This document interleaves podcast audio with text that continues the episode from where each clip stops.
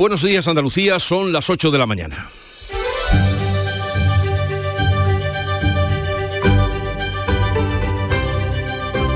En Canal Sur Radio, La mañana de Andalucía con Jesús Vigorra.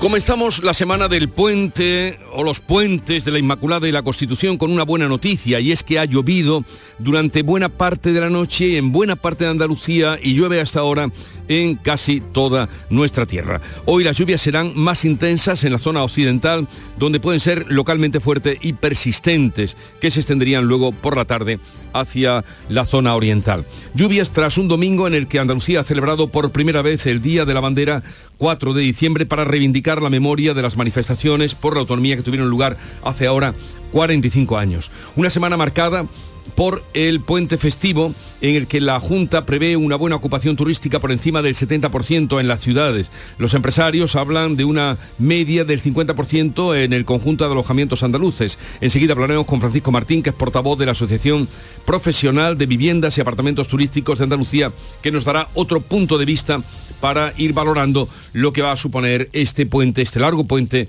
para Andalucía. Hoy se adelanta además el Consejo de Gobierno, aprobará medidas urgentes para fomentar el empleo. También espera avanzar en la rebaja de la ratio de alumnos por aula y va a dar luz verde a la declaración de espejo de espacio natural de protegido de la Sierra de las Nieves de Málaga.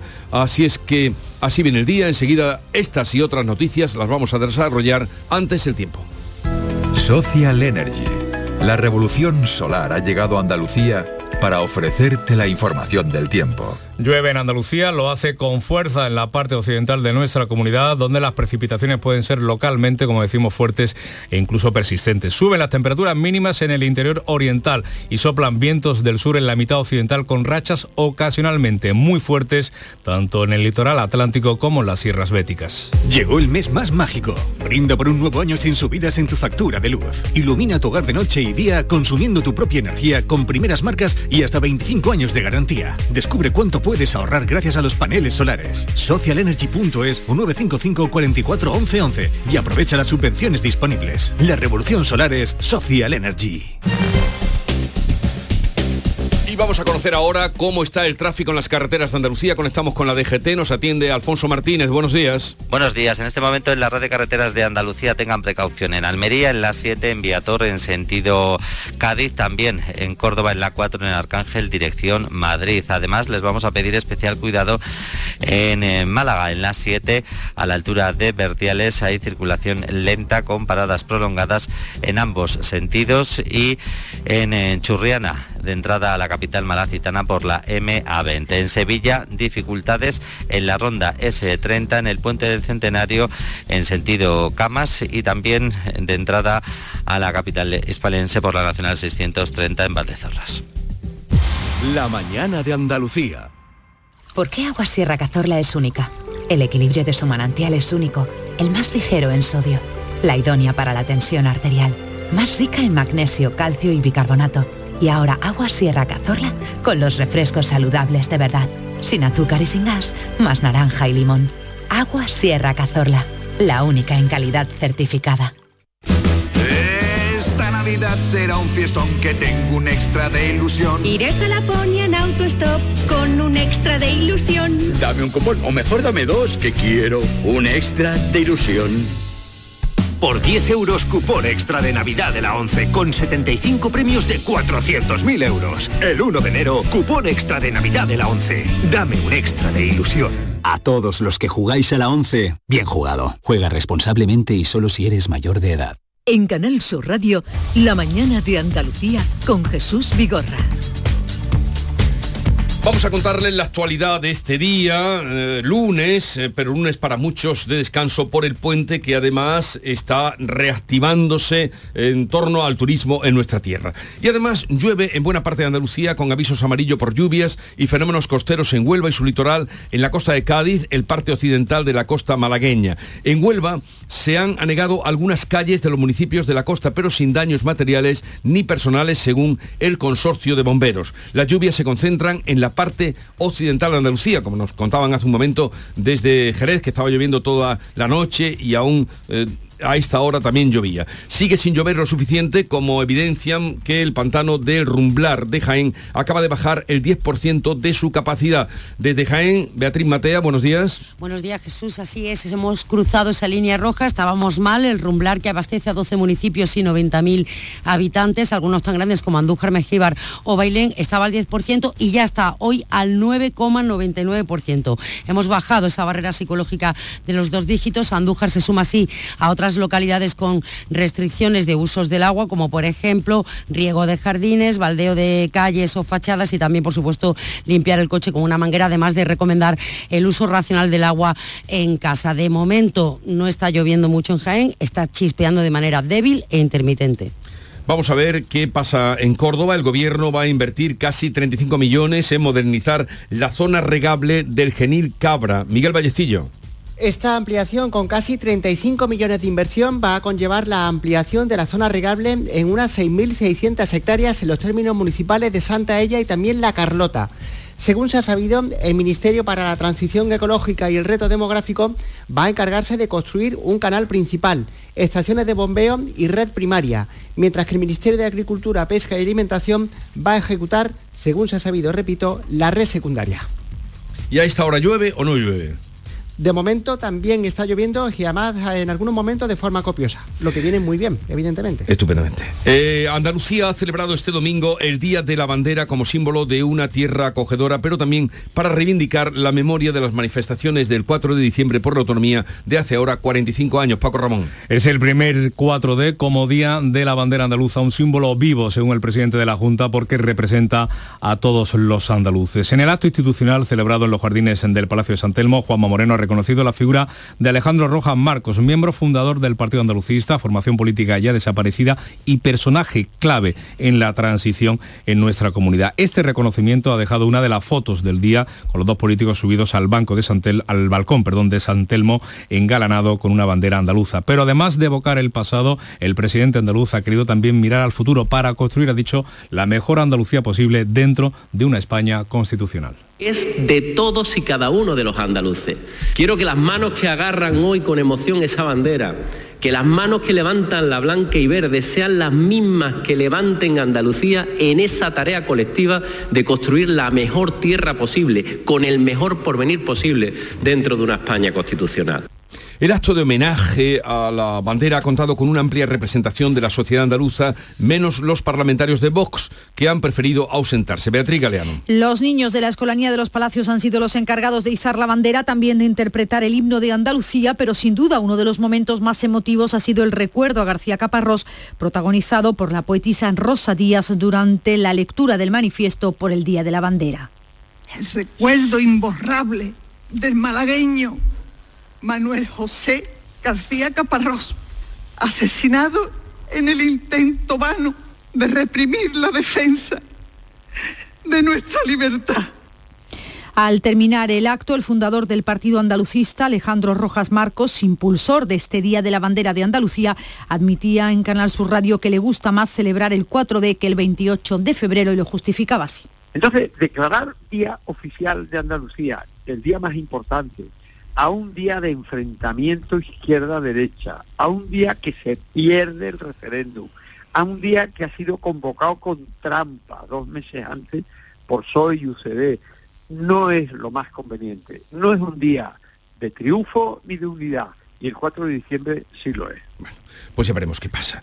Todos los grupos políticos representados en el Parlamento andaluz, ya decíamos menos Vox, se han reunido al acto institucional y han valorado el símbolo de la bandera andaluza. Para el socialista Juan Espadas, el 4D de aquel año, de 1977, el pueblo andaluz cambió la historia, dice, que otros nos habían escrito y abrió además las puertas a otros territorios de España. Eh, supuso para Andalucía eh, coger un camino eh, que luego abrió la puerta también a otros territorios de España. La portavoz adjunta de Por Andalucía, Esperanza Gómez, apuntaba que Andalucía todavía no ha resuelto todos sus desafíos. Hace falta soñar con una Andalucía mejor y para eso nada como una fecha histórica como esta para recordar por qué pedimos autonomía. La portavoz de Adelante Andalucía, Teresa Rodríguez, se sumaba así también al recuerdo de García Caparrós. Y el 4 de diciembre su espíritu también están de forma muy clara en la esquina donde asesinaron a Caparrós, donde sus hermanas han pasado una vigilia eh, durante toda la noche para recordarlo y donde siguen reclamando la necesidad de hacerle eh, justicia con el izado de la bandera o de las banderas en todas las capitales andaluzas, la Junta ha concluido una semana cargada de actividades para recordar la bandera y aquel 4D de 1977. En Málaga, una vigilia ha honrado la memoria de Manuel José García Caparrós, muerto por un disparo de la policía durante las manifestaciones por la autonomía. En el lugar donde cayó sus hermanas recuerdan lo que pasó. Me quitaron mi juventud y mi niñez porque era una niña, pero a mi hermano no le van a borrar su memoria mientras que sus hermanas estén aquí. Cuando mi padre destapó a mi hermano, vio que no era un accidente de coche ni nada, sino que era un tiro. Era muy afable, le gustaba estar con su familia, iba a ser el padrino de mi hijo. Y en Córdoba el Ayuntamiento ha inaugurado un busto de Blas Infante en la Plaza de Andalucía, obra del escultor Antonio Bernal.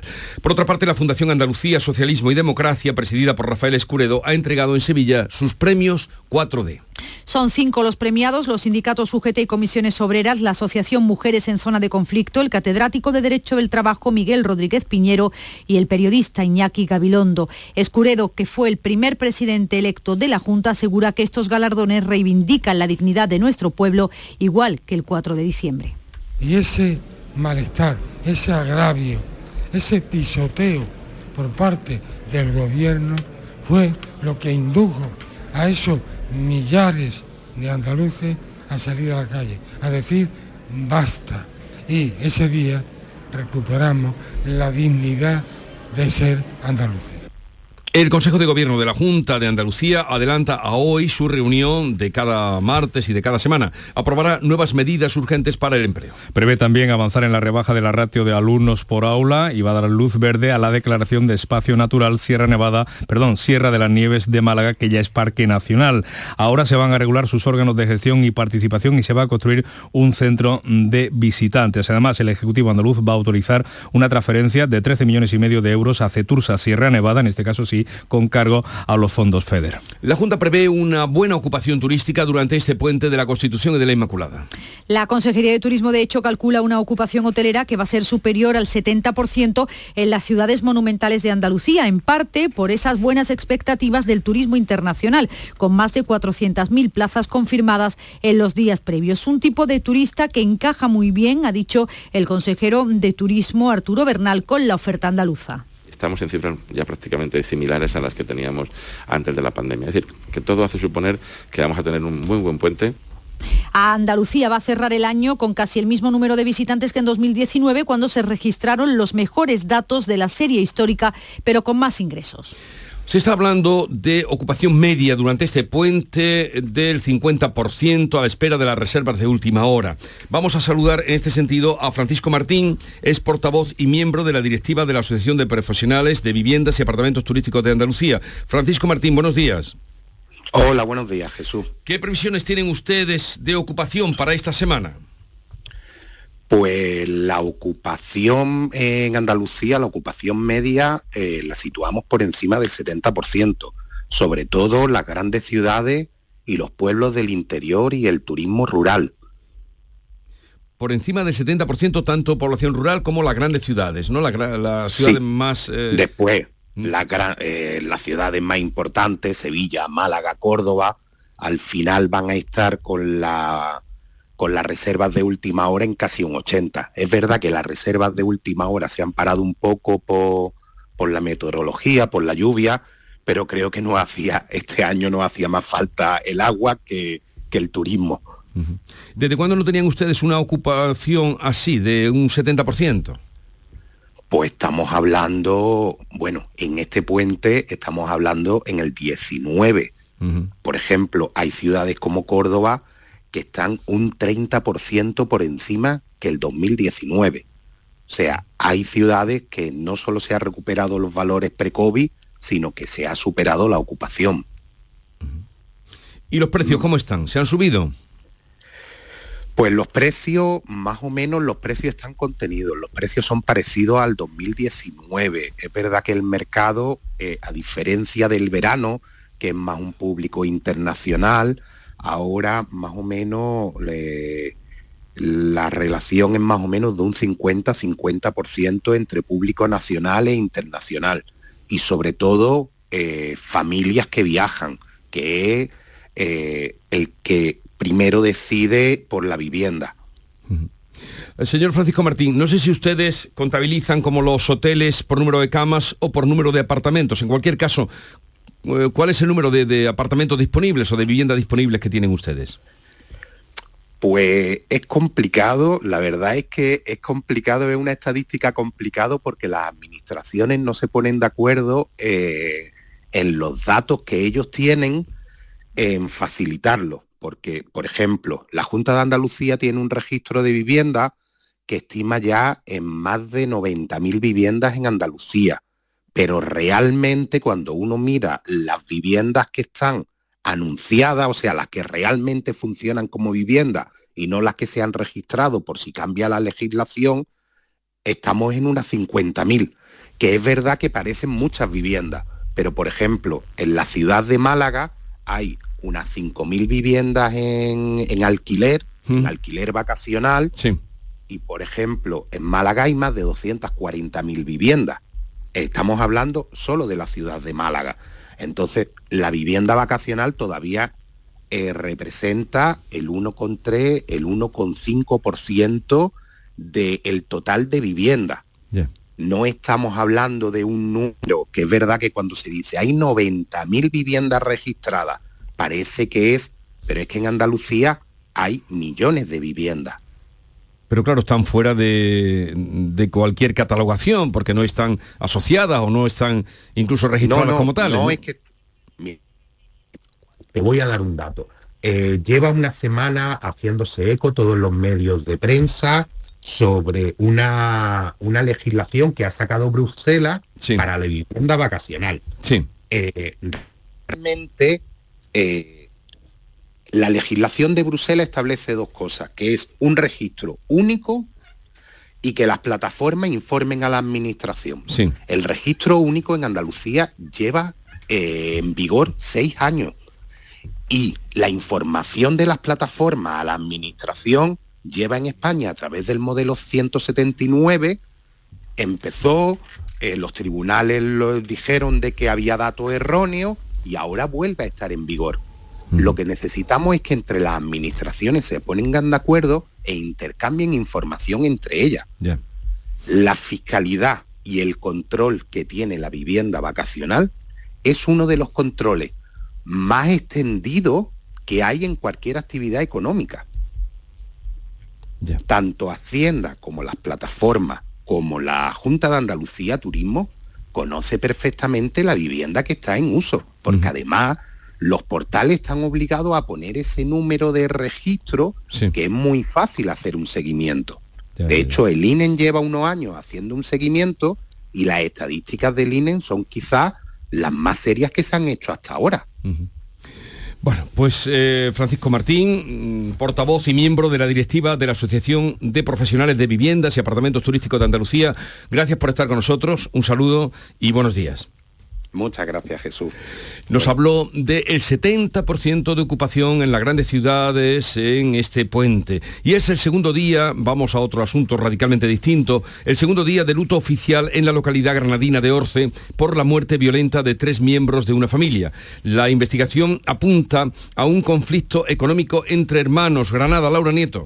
Esta es la principal hipótesis de la Guardia Civil que hoy seguirá intentando esclarecer qué ocurrió en el cortijo propiedad de la familia. Los fallecidos son un matrimonio, María José y Antonio, que fueron encontrados con disparos y el hermano del marido hallado a un kilómetro de distancia con un rifle y una herida de bala en el cráneo. Un conflicto económico entre los hermanos parece la causa más probable del enfrentamiento. Los vecinos están consternados, según el alcalde de Orce, José Ramón Martínez. Hay muchísima consternación eh, en este caso los, finados que eran conocidos en el, pueblo, una familia conocida, respetada, querida, y ahora mismo, bueno, pues ese desconcierto también mucha incredulidad, ¿no? De que en un lugar tan pequeño como este, donde casi nunca pasa nada, pues pase un suceso tan terrible. Los dos hermanos fallecidos eran hijos de un alcalde anterior de la localidad. Pues sí, decía bien ese señor de pueblo donde casi nunca pasa nada. Este pueblo está ahí en, al, norte de, Granada, limitando cerca ya de, de Murcia, en donde la tierra recobra todo su, su fuerza y valor, esta galera, un poco más allá de Guadix, en fin, eh, consternados, ya me imagino, en una población tan pequeña.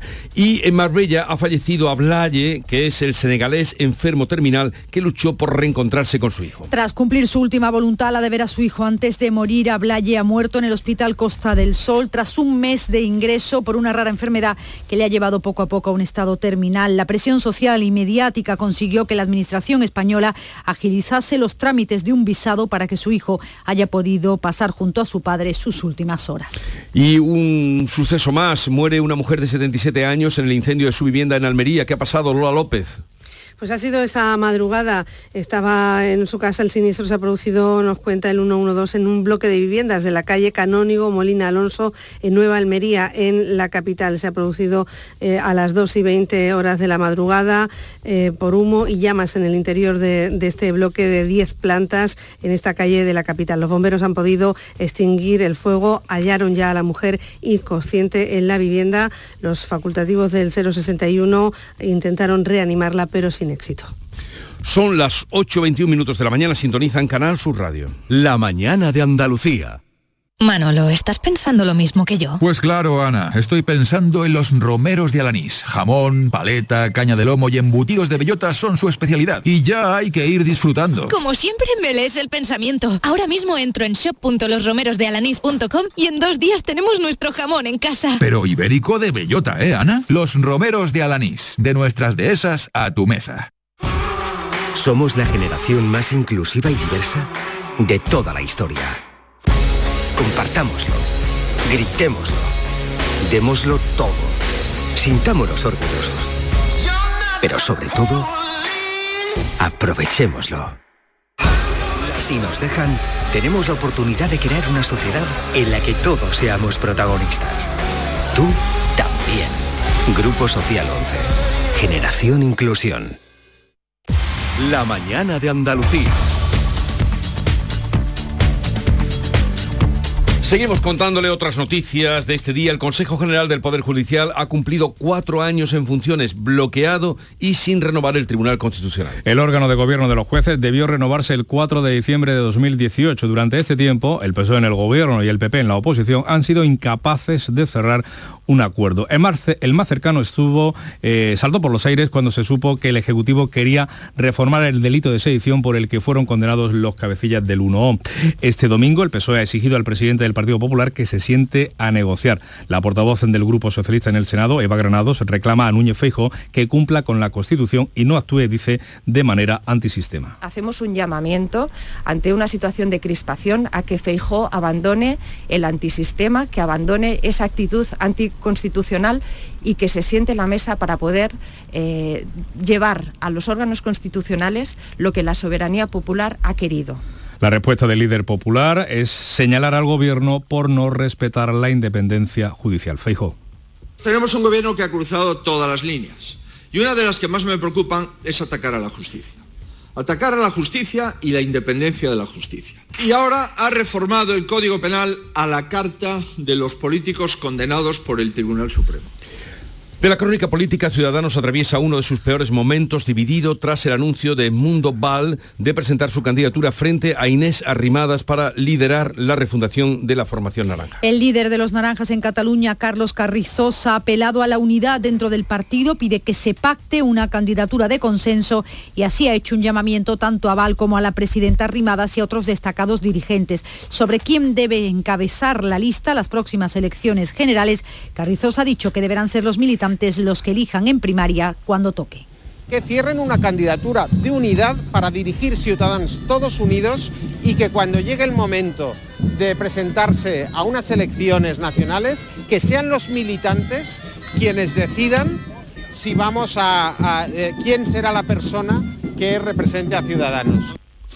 La Unión Europea dejará de comprar petróleo ruso a partir de hoy. Mientras los países miembros de la Organización de Países Exportadores de Petróleo, la OPEP Plus, encabezado por Arabia Saudí y Rusia, han decidido mantener recortada su producción actual para responder, dicen, a la incertidumbre de los mercados. Esto sucede cuando entra en vigor, como decimos, las sanciones de la Unión Europea a las exportaciones de crudo ruso con un tope de 60 dólares el barril y en medio de la progresiva flexibilización de las restricciones contra la pandemia en China, que supondrán un incremento del consumo. ¿Y eso cómo nos afectará o cómo repercutirá sobre los precios? Se lo preguntaremos luego a partir de las 9 a Antonio Felices, que es presidente de la Federación Andaluza de Estaciones de Servicio que estará con nosotros. En las próximas horas se van a conocer el nombre de la ciudad elegida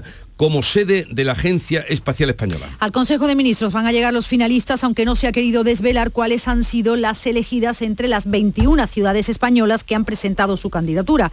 En Andalucía se han presentado Sevilla, Huelva y Jerez. La agencia dependerá de los ministerios de Ciencia y de Defensa y será la encargada de llevar a cabo todas las políticas sobre el desarrollo de tecnología espacial, seguridad desde el espacio, la observación de la Tierra y las comunicaciones. Navantia anuncia que los astilleros de la Bahía de Cádiz construirán nuevos buques para la Armada. Salud, Botaro.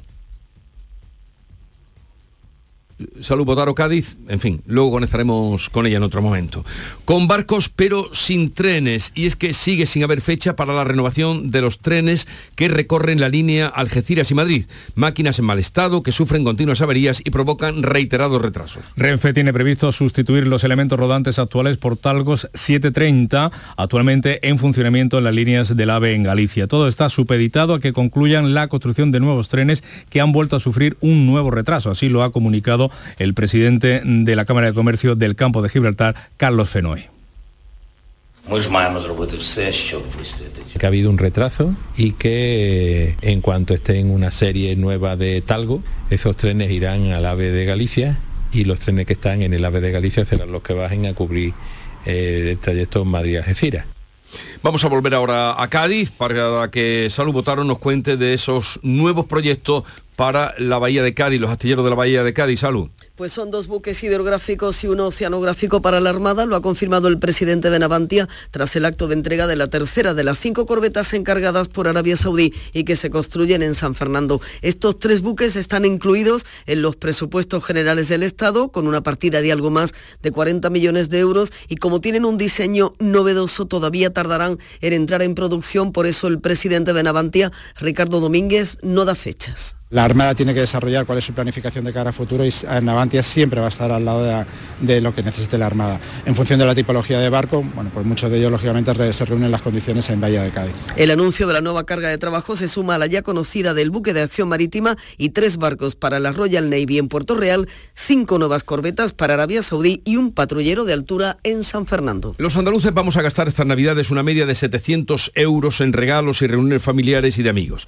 Un 12% más que el año pasado los gastos navideños se concentran sobre todo en la cesta de la compra, comidas familiares, de empresa y regalos. Según el Observatorio Económico de una banca online, muchos de sus clientes a los que se ha realizado una encuesta opinan que tienen el mismo dinero o menos que el año pasado por estas fechas, pero su inversión en Navidad tendrá que ser mayor por la subida de los precios. Yo tengo el mismo, pero vamos, que el gasto es el doble. No se puede llevar la vida como está. O gastaremos igual o un poquito más, porque como ha subido todo, pues estamos concienciados que, que hay que gastarse un poquito más del año pasado. Yo no he comprado nada, ni lo, vamos, ni creo que vaya a comprar mucho, ¿eh? tampoco. ¿eh? Un poquito menos que el año pasado, por el tema de la inflación. Ya ha comenzado el calendario de apertura de los comercios en domingo en las semanas previas a la Navidad. Tras el pasado, los establecimientos volverán a hacerlo los días 11 y 18 y el próximo jueves, Día de la Inmaculada. Hay animación y muchas ofertas. También en Málaga hoy se presenta el proyecto expositivo El Mirador del Carmen con el alcalde de Estepona y la baronesa Thyssen, José Valero. El Mirador del Carmen, el nuevo equipamiento sociocultural que está construyendo el Ayuntamiento de Estepona en la Avenida de España junto al faro abrirá con la exposición de una selección de obras procedentes de la colección Carmen Thyssen Bornemisa. El proyecto expositivo será comisariado por Lourdes Moreno, directora artística del Museo Thyssen, quien tendrá trabaja con los fondos museísticos junto con los fondos que la colección alberga en Madrid y San Feliu. Este espacio expositivo está previsto que abra en marzo de 2023. Pero este espacio estará en Estepona, ¿no? Efectivamente, en Estepona. En Estepona.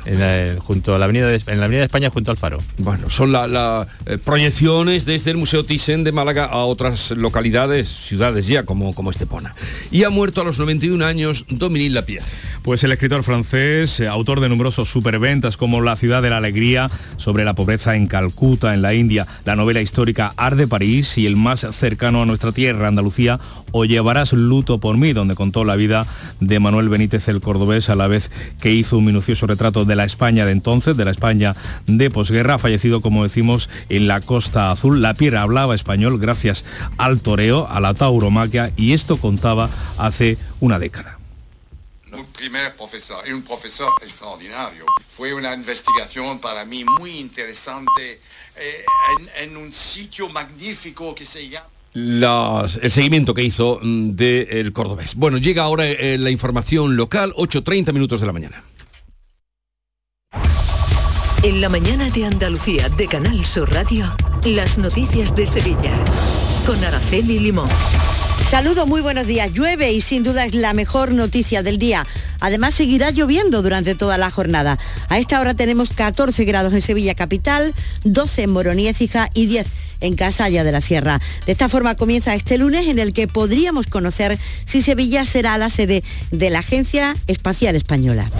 A esta hora de la mañana se circula con normalidad y sin problemas en las carreteras de la provincia, aunque el tráfico, eso sí, es intenso en las entradas a Sevilla por el patrocinio, por el Alamillo, por la Avenida de Andalucía, por la Palmera, por Juan Pablo II y también es intenso en torneo sentido Barqueta. Vigésimo Mercado del Queso Artesano. Del 3 al 6 y del 8 al 11 de diciembre en el pabellón ferial de Aracena te esperan queserías de toda España para que puedas degustar y comprar los mejores quesos elaborados de forma tradicional en nuestro país. Entorno incomparable y un sabor único te esperan en Aracena. Aracena, la ciudad de la gruta y de otras muchas maravillas. Organiza Ayuntamiento de Aracena. Es un mensaje de la Consejería de Agricultura, Pesca, Agua y Desarrollo Rural de la Junta de Andalucía. ¿Encargarías tu cena de Navidad a abonos y piensos hermanos García? Pues eso, tu vehículo de ocasión siempre en Grupo Sirsa. Y ahora, hasta fin de año, te ofrecemos más de mil vehículos de ocasión con hasta 4.000 euros de descuento. Descúbrelos en nuestros concesionarios Renault, Dacia, Mazda, Volvo y Suzuki en Sevilla. Grupo Sirsa, nos movemos contigo. Esta tarde a las seis y media se encienden las luces de Navidad en Sevilla Capital. Este año habrá más calles y plazas iluminadas, 287. Para acompañar el encendido habrá conciertos de música a partir de las 6 de la tarde en el arquillo del Ayuntamiento. Manuel Esteban es presidente del Consejo de Bandas de Sevilla que explica en qué consistirán. Va a ser un concierto, al igual que el año pasado, la temática fue de canciones de Disney. Este año va a ser un coro de campanilleros que va a cantar canciones tradicionales y villancicos tradicionales, donde va a ser acompañado por la banda de música del Sol y va a ser ese pistoletazo de salida también a estas fechas entrañables en la ciudad. Y como anticipo, ayer tarde se inauguraba el encendido de dos de los árboles navideños gigantes que se han instalado en dos barrios de la ciudad, que son novedad este año. El primero en encenderse fue el del Polígono Sur, que se ha ubicado en la glorieta párroco Gabriel Ramos Chávez y después se procedió a la iluminación del de Parque Flores en el Distrito Norte. Si estamos en plena cuenta atrás para conocer si Sevilla es designada sede de la Agencia Espacial Española. El gobierno tiene los dossiers de las 21 candidatas y el objetivo es que la agencia empiece a funcionar en el primer trimestre del año 2023. Sevilla, mientras tanto, sigue recibiendo apoyos relevantes como el de Inmaculada Martínez, todo un referente internacional en la inteligencia artificial. A mi juicio, eh, Sevilla es la que mejor posicionada está porque lo lleva trabajando en la industria espacial montones de años hay una mano de obra experta, conocedora. Aquí se han construido los cohetes de la ESA, o sea, ya no tienes, ah. te tienes que ir a ningún otro sitio, ¿no? y bueno, sería casi impensable que se la dieran a otra ciudad. La candidatura sevillana que se sigue promocionando en el mundo entero a través de las redes sociales con este mensaje. Un proyecto que impulsará aún más la industria aeronáutica y espacial en Andalucía y que cuenta con el apoyo unánime del Ayuntamiento de Sevilla, de la Junta de Andalucía y de toda la sociedad civil. Una sede a la altura de España y de Europa, de nuestra tradición y de nuestro futuro, para convertir a Sevilla en la referencia aeronáutica y espacial del sur de Europa. Un proyecto para seguir mirando al cielo. Vamos con los deportes a las 8.34. Nuria Gaciño, ¿qué tal? Muy buenos días. Buenos días. El Sevilla tendrá al menos de momento tres representantes en los cuartos de final del Mundial. Los argentinos Montiel Acuña y el Papu Gómez. Este último se lesionaba ante Australia sufre un esguince de tobillo que no parece grave. Grave en la rodilla es la lesión del brasileño Alex Telles, que se ha despedido del Mundial. El que se podría despedir del Sevilla en este mercado de invierno es Acuña, cuyo futuro podría estar en la Premier con Lopetegui. Y mientras en el Betis ha surgido el nombre del brasileño Guga, lateral derecho de 24 años perteneciente al Atlético Mineiro. Bueno, pues así están las cosas cuando hoy se conmemora o se celebra el Día del Voluntariado. En la provincia de Sevilla hay más de 35.000 personas que dedican parte de su tiempo al voluntariado. Son personas que están entre los 45 y los 54 años y el 60% de ellos son mujeres.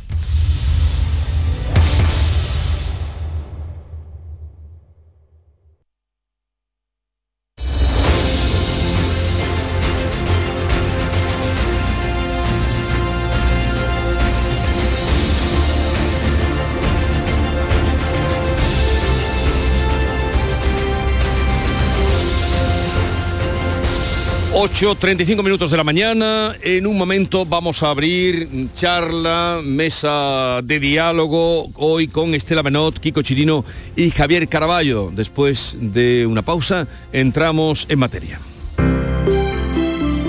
Buenos días. En el sorteo del sueldazo del fin de semana celebrado ayer, el número premiado con 5.000 euros al mes durante 20 años y 300.000 euros al contado ha sido 47.074, 47074, serie 49049. Asimismo, otros cuatro números y series han obtenido cada uno de ellos un sueldazo de 2.000 euros al mes durante 10 años. Puedes consultarlos en juegos11.es. Hoy, como cada día, hay un vendedor muy cerca de ti repartiendo ilusión. Disfruta del día. Y ya sabes, a todos los que jugáis a la 11, bien jugado. En Navidad todos deseamos lo mejor para los nuestros. Desde 1953, la Logroñesa me ofrece el mejor mazapán. Un sabor único, artesano y tradicional. Pero como no solo de mazapán vive el hombre, ahora también tienen turrón blando y torta imperial. Mazapanes de Montoro la Logroñesa. La Navidad en su mesa. En Canal Sur Radio, La mañana de Andalucía con Jesús Vigorra.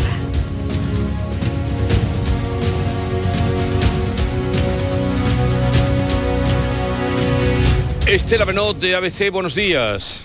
Hola, ¿qué tal? Muy buenos días, Jesús. Mm, ¿Qué tal estás?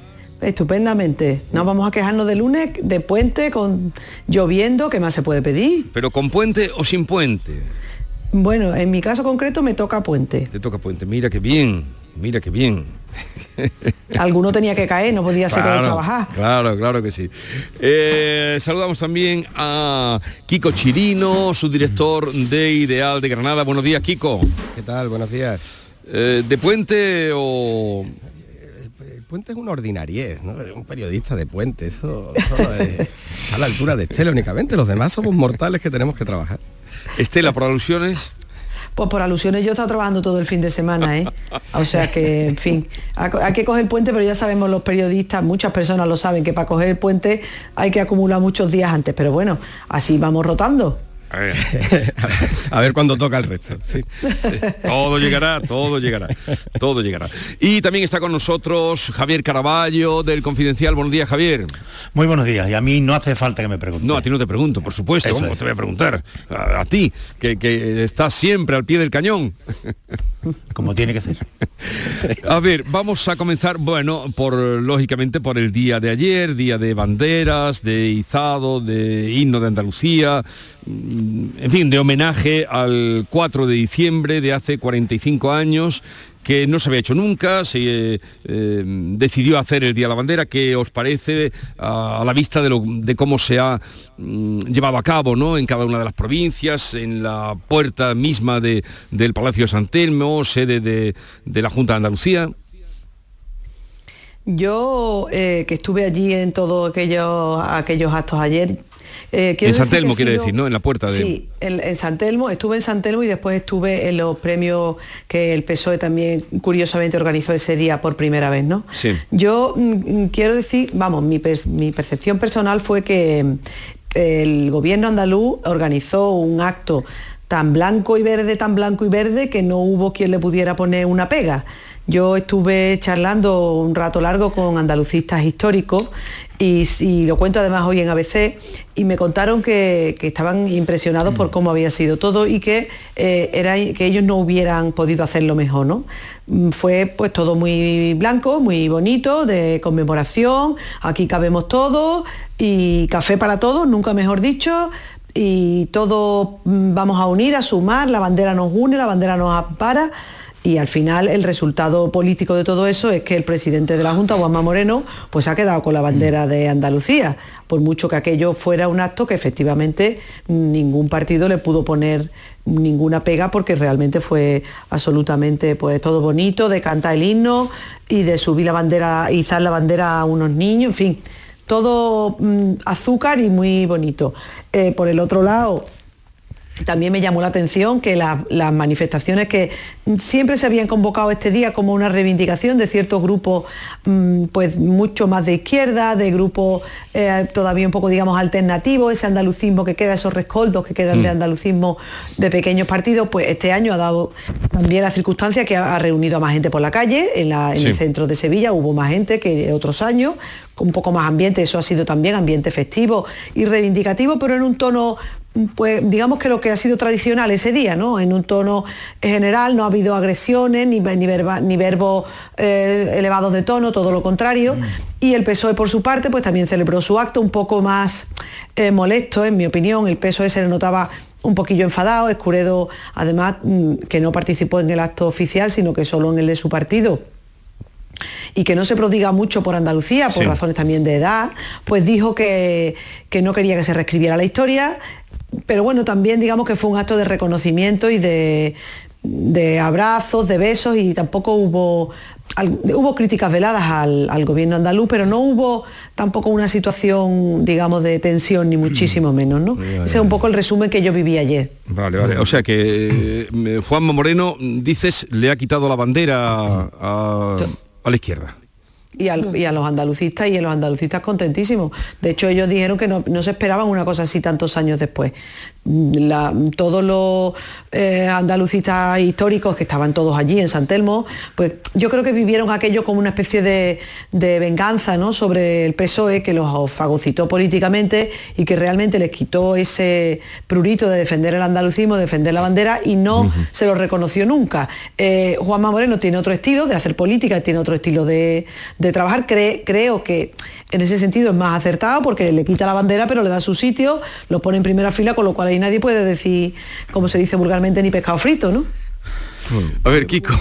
Yo que le- lo sucedido ayer, eh, hago dos análisis. Uno por una parte, que sería el Día de la Bandera en sí, ¿no? Yo creo que si tenemos en cuenta que todo el que tenga pues, menos de 50 años no tiene memoria viva, memoria viva de lo que fue aquel 4 de diciembre, eh, asimilar una celebración así, pues eso no se puede hacer por decreto, se asimilará o no se asimilará, mm, esto tendrá continuidad, la tendrá, pero aceptación mayor o menor fervor lo tendrá en función de, la, la- ciudadanía, los vecinos lo, lo- asimilen como suyo. ¿no?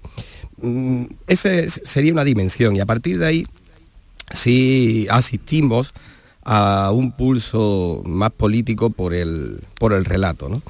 Eh, mientras que Juanma Moreno, como dice Estela, hizo un discurso eh, del que es muy difícil salirse. Pero mm, es muy difícil salirse porque fue un discurso eh, totalmente blanco, podríamos decir que incluso plano, lleno de lugares, de lugares comunes con afirmaciones en las que es muy difícil estar en contra. Pues cuando él dice que la bandera no tiene dueño porque es de todos, ¿cómo se rebaten esas, esas declaraciones? ¿no?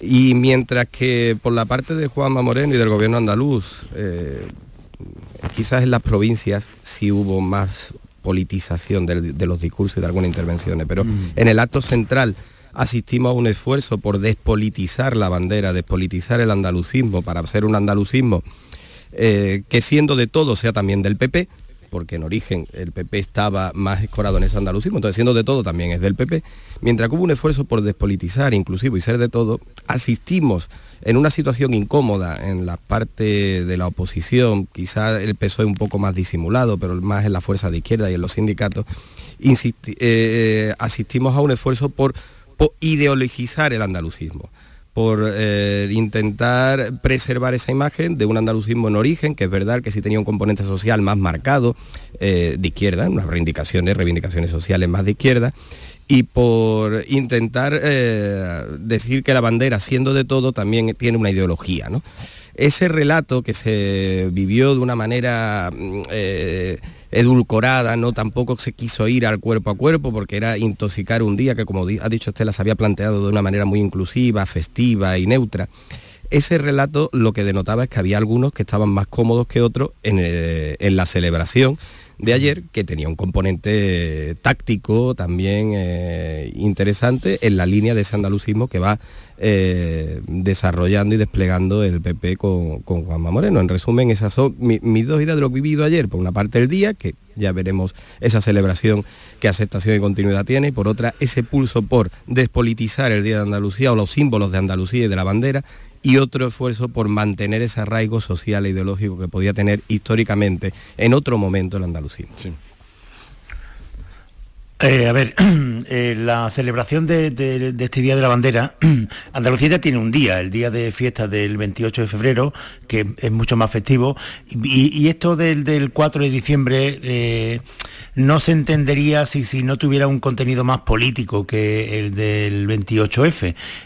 y si no lo tiene, el contenido político pues se quedará en nada, se quedará en confeti, este Día de la Bandera.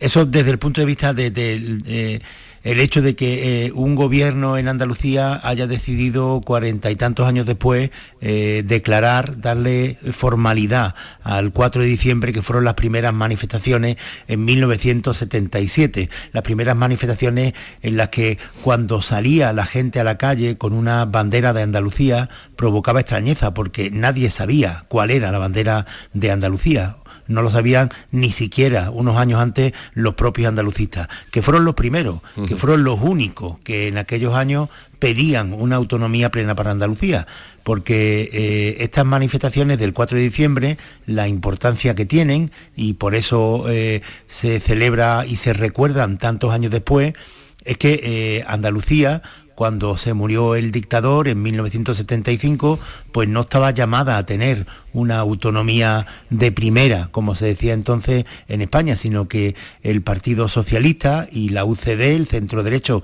el centro derecha que gobernaba entonces, pues eh, lo que decidieron es que solamente hubiera autonomía plena para el País Vasco y para Cataluña.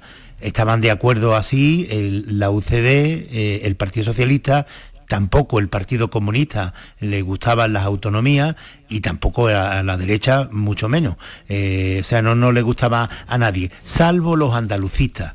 Y los andalucistas de Alejandro Rojas Marcos empezaron a reivindicar la autonomía y cuando salieron aquellas manifestaciones en el 77 del 4 de diciembre, impresionó tanto la cantidad de gente que salía a la calle reclamando una autonomía para Andalucía que la mayoría de los partidos políticos se detuvieron y rectificaron. El Partido Socialista, el, de, el que lo hizo de forma más singular y todo aquello que habían pactado previamente para la eh, autonomía andaluza, para el diseño territorial de España, pues lo modificaron. La UCD no supo hacerlo, la derecha de entonces, de Alianza Popular, no supo hacerlo y eso fue lo que le dio al Partido Socialista una patina de, credibilidad en Andalucía que le ha durado pues casi 40 años. Eh, que, ahora, después de tanto tiempo, eh, se pueda llevar una celebración convocada por un gobierno de derechas en Andalucía, lo que significa, a mi juicio, es que definitivamente el andalucismo, que siempre ha sido más cultural que político en Andalucía, el andalucismo se ha hecho transversal y ya no lo discute nadie. Esto ya es una realidad sentada. Lo hace ahora un gobierno del Partido Popular, como lo puede hacer un gobierno de izquierda, como lo puede hacer un gobierno de centro quien piense que se puede adueñar políticamente del andalucismo se equivoca. Cuando se dice que Juanma Moreno se ha quedado con la bandera, es que no se puede quedar con la bandera. Lo que ha hecho es normalizar el andalucismo en la derecha. Pero la bandera no es de nadie. Y quien sabe mejor eso eh, es el propio Partido Andalucista, que ya no existe. Por eso eh, eh, el PP lo, puede invitar, pero lo invita como, eh, en fin, como, un recuerdo, pero ya no supone una amenaza política para nadie, porque los andaluces no entienden el andalucismo como un nacionalismo de los catalanes o de los vascos, por ejemplo. El andalucismo aquí es otro sentimiento, que no es político. Eso es lo que le llevó al fracaso al Partido Andalucista. Conmemorar la fecha del 4 de diciembre está bien por eso que digo, porque ya demuestra definitivamente que el andalucismo se ha hecho transversal. Pero a partir de ahora, si esta fecha se queda en simplemente la celebración, los besos y el confeti, pues se quedará en nada. Andalucía tiene que volver a jugar el papel que ha jugado, que jugó hace cuarenta y tantos años en España, para que no se consolide en privilegio. Pero vamos a ver, Javier, ¿cómo puedes decir tú que no se queda con la bandera? Evidentemente, la bandera es de todos, por supuesto, de todos los partidos, de todas las personas, de todas las ideologías, de todas las culturas en Andalucía. Esa fue la clave de la celebración de ayer. Cuando yo digo que Juanma Moreno se ha quedado con la bandera, no quiero decir que se ha quedado con ella físicamente, evidentemente, ni siquiera ideológicamente. quiero decir que uno de los éxitos, como tú has dicho muy bien, que ha tenido el PSOE en Andalucía y por eso ha gobernado tantos años, entre otros muchos motivos, es porque fue capaz de identificar ese sentimiento que existía en la gente con su partido y lo hizo de la defensa de Andalucía en términos generales y en los términos que se, que se defiende en Andalucía el andalucismo, que es ni más que nadie, pero tampoco menos que nadie. Y en ese plano es donde yo digo que Juanma, y creo que es evidente, porque además se notaba ayer claramente por, por cómo los andalucistas históricos estaban allí y por cómo el PSOE celebró su día, ellos se dan cuenta de que eh, Juanma Moreno ha, sido, ha tenido inteligencia política para quedarse con ese legado, que no es suyo personal, claro que no, pero hay una anécdota además curiosa que contaba un, líder eh, del gobierno andaluz en los jardines de San Telmo, nos contaba a unos cuantos periodistas que estábamos allí, y es que había visto que los chavales del PP jóvenes llevaban la bandera de Andalucía en la, muñeca, cosa que no había visto en su vida y llevaba más de veintitantos años militando en el PP. Eso quiere decir que han dado ese cambio, ese salto. ¿Por qué? Porque ahí es donde se basa un poco el proyecto político que está intentando construir Juanma Moreno, que el tiempo nos va a decir si le va a salir bien o no le va a salir bien. Pero lo que él quiere precisamente es reivindicar el papel de Andalucía. ¿Y cómo lo hace? Pues lo hace con lo que muchos andaluces se sienten cómodos, que es mm. que quiero que Andalucía sea líder, quiero que Andalucía compita con Madrid, quiero que traerme las empresas Hemos dado un salto afortunadamente cualitativo. Ya no somos esa Andalucía de hace 45 años donde mucha gente no sabía leer, que eso mm, hay que recordarlo también. El analfabetismo, las tasas de analfabetismo de Andalucía en aquellos tiempos eran terribles. Hoy en día hemos dado un salto. Hay muchas cosas que nos queda por hacer, muchas cosas que nos queda por caminar, pero la realidad es que el autogobierno nos ha dado una serie de eh, herramientas para poder crecer económica y políticamente. Ahora tenemos que seguir avanzando en ese camino. Y ese es el andalucismo que ofrece Juanma Moreno, que es el mismo que ofreció el PSOE en sus tiempos, pero que perdió ya su credibilidad y también el desgaste, evidentemente, y que yo creo que hábilmente Moreno quiere construir ese tipo de partido. El propio Roban Marco lo decía claramente, porque Roban Marco está claro que es una, una persona que sabe, mm, tiene mucha inteligencia política, y él decía que ojalá le saliera a Juanma lo que, lo que quiso hacer Manuel Clavero, que es un partido andalucista o andaluz de derecha eso es lo que él estuvo, le, reconoció ayer. Entonces, yo creo que en ese sentido es donde yo me refiero a que él se ha quedado con la bandera. No, es, eh, eh, es, así, ¿no? Es que no es que se haya quedado con la bandera, sino que también ha cogido la bandera. Entonces, al quedarse con la bandera y ser el presidente, porque la lleva también, pues tiene una visibilidad que a otros le pueden resultar más incómoda.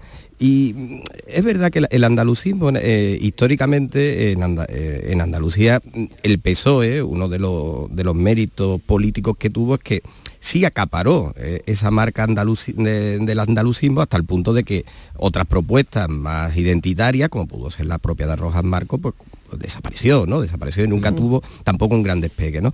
Mm, Y hasta ahora había ciertas formaciones que estaban más cómodos llevando solo mm, o implícitamente mm, apropiándose de esa bandera o llevándola sola políticamente, ¿no? Por aquello de, como apuntaba Javier, de un andalucismo que ha tenido más un factor cultural y que hace, pues, la, la 76, 77, en esos albores, eh, era eh, estaba ligado a otras reivindicaciones, reivindicaciones sociales, el analfabetismo, etcétera, a momentos más luctuosos que pudieran vivirse, no solo el de García Caparrós, sino también, pues recordamos a Javier Verdejo en la playa del Zapillo, cuando fue a escribir Pan, Trabajo y Libertad. El andalucismo entonces era reivindicar mucho más que una, que una identidad, era reivindicar una solución política o una lucha política, una reclamación para salir pues del analfabetismo, de la marginación o de la pobreza, ¿no? Eh, era una, un- casi que una, una reivindicación de libertad, ¿no? Y esa bandera que se ha llevado durante tanto tiempo, ahora el PP la ha cogido también y la ha cogido sin complejos. Si repasamos todos los símbolos del discurso de ayer y del acto de ayer, vimos como directamente eh, se ha asociado a, a momentos históricos que hasta ahora eh, el PSOE parecía que el PP ahí no estaba porque estaba más incómodo y todo al contrario, reivindicó la figura de García Caparrós, eh, ha reivindicado esa figura junto a su familia, hubo un acto que también en Málaga con la presencia del alcalde, del alcalde de Málaga mm, eh, y la propia selección de las personas que participaron ayer en el acto. Eh, el PP ha cogido una bandera sin ningún tipo de complejo, se ha sumado a esa reivindicación identitaria, le ha sumado también una, un componente de, de lucha, de progreso, de- de estar hablando de tú a tú a otras comunidades y ahí el PP lo ha hecho y se siente cómodo y hay otras posiciones que parece que no lo han terminado de digerir y se siente más incómodo. El propio Escuredo ayer decía, bienvenidos, pero han tardado 40 años, tienen que pedir perdón y la herencia. No, mira, que la sociedad, sociedad también evoluciona, ¿no? Hay una cosa sobre, sobre la eh, García Caparrós que, que, eh, me gustaría apuntar, porque, eh, a ver, eh, muchas veces no somos conscientes, bueno, la, la- la inmensa mayoría de las ocasiones eh, en España y los andaluces no somos conscientes que los únicos, los únicos que en toda España hemos consegui- eh, conseguido una autonomía votando en referéndum somos los andaluces. Eh, a los vascos y a los catalanes, como ya tenían estatuto previo en la República antes de la Guerra Civil, el- el- la autonomía les llegó directamente, no, no tuvieron que votar. Digo esto porque si se hubiera tenido que votar en Cataluña y en el País Vasco en las mismas condiciones en las que se votó en Andalucía, ya veríamos si hubiera salido, ¿eh? porque hay algunas provincias en ambas que, que ya veríamos si hubiera salido. Pero bueno, saltando eso que es muy importante, los andaluces fuimos los únicos que conseguimos la autonomía en las urnas y somos los que provocamos que el, el mapa de, de, eh, de modelo territorial que estaba implantado en España, que era muy desigual, se constituyera como el que hay ahora, con autonomía igual para todo el mundo. A partir de ahí, también fue la, aquellas manifestaciones les costó a algunas personas la propia vida, como a García Caparrós. Y como aquello fue en 1977 y las instituciones todavía eran instituciones eh, de facto eh, eh, franquistas, eh, la investigación sobre el asesinato de, de García Caparrós, de este chaval, estuvo plagadísima de irregularidades, de pruebas que se perdían, de pruebas, todas las irregularidades del mundo. Y hay todavía mucho por esclarecer. Todavía hay documentos clasificados que, que- que tiene en su mano el gobierno de España desclasificar y que nos enteremos de todo. Y sería una buenísima ocasión, oportunidad para que alguna plataforma o algunos de los que se dedican a esto hagan una serie sobre lo que ocurrió y las muchas lagunas que quedaron con el asesinato de este chaval. No, algún día se tendrán que desclasificar esos datos. La familia lo pidió en el- la reunión que tuvo el otro día con el presidente y el presidente le dijo que movería o que hablaría eh, donde tuviera que ser, Parlamento, para... Lo, lo aprobó para el lograr- Parlamento, Jesús. Lo Sí, aprobó lo el aprobó el Parlamento. Parlamento, pero ¿dónde van ahora? ¿Quién tiene que desclasificar a ti, Vigorra, tú que eres un líder de opinión, tú, tú eh, deberías liderar eso y que hagan una serie sobre aquellos días de Pero ¿quién de tiene que desclasificar esto? Pues sí, una serie... El gobierno de España, el gobierno de El España. gobierno, el gobierno. El gobierno que tiene que desclasificarlo. Bien, o sea, os veo todos muy contentos con nuestra bandera. Mm, La verdad es que, mm, en fin, tengo aquí un- una portada de tu periódico, Estela, donde se dice que la primera vez que se da a conocer la bandera de Andalucía fue en la portada de una ABC de Sevilla en enero de 1977. Así No es, sé, así es. Sí, una, una portada muy, muy bonita, histórica. Es que eh, en este que estábamos comentando, ¿no? Como decía Javier, que la, efectivamente los andaluces fuimos los únicos que nos lo ganamos en las urnas y nos pusieron muchísimas dificultades, muchas de ellas las narró ayer Escuredo eh, con una voz un poco quebrada porque el hombre venía resfriado y, y todavía impresionó más su relato. Mm, eh, lo- lo- en los medios de comunicación de entonces tuvimos un papel, tuvieron nos- un papel muy, muy, muy relevante y el, Sí. el ABC entonces tiene muchísimas portadas de, muy curiosas de analizar con el tiempo. Por ejemplo, una de ellas, el, el, el poema del jilguero de Blas Infante, es otra portada histórica del ABC. Dices tú, ¿cómo se hace una, una portada de un poema de Blas Infante? Pues el ABC la hizo. O sea que son cosas que hoy en día nos llaman mucho la atención y que entonces pues significaron entre todos, arrimaron su granito de arena y bueno, pues el resultado fue el éxito del pueblo andaluz en general. Pues, eh, en fin, lo que no sabemos es qué pasará de aquí en adelante, porque claro, este año ha coincidido con que era un domingo, el 4 de diciembre. Ya veremos cuando sea. Si lo hacen festivo, ¿no? Tú vas así lo hacen festivo. Que no, pe- lo pedí- no creo que ya más festivos, no, pero era lo que No, no, pedí pues ayer. Ya, el acueducto de Segovia, Sí, si ya, pero- el 4, el 6 y el 8. Oh, Estela sí va a coger un puente maravilloso. acueducto de Segovia. O no, me tocaría trabajar todos los días, que también me pasa. Pero, pero eh, que Rojas Marcos pidió que este era el importante y no el otro. Bueno, Rojas Marcos ya estaba ayer. eh, Bueno, estaba feliz. estaba- y, y si la verdad es que solo me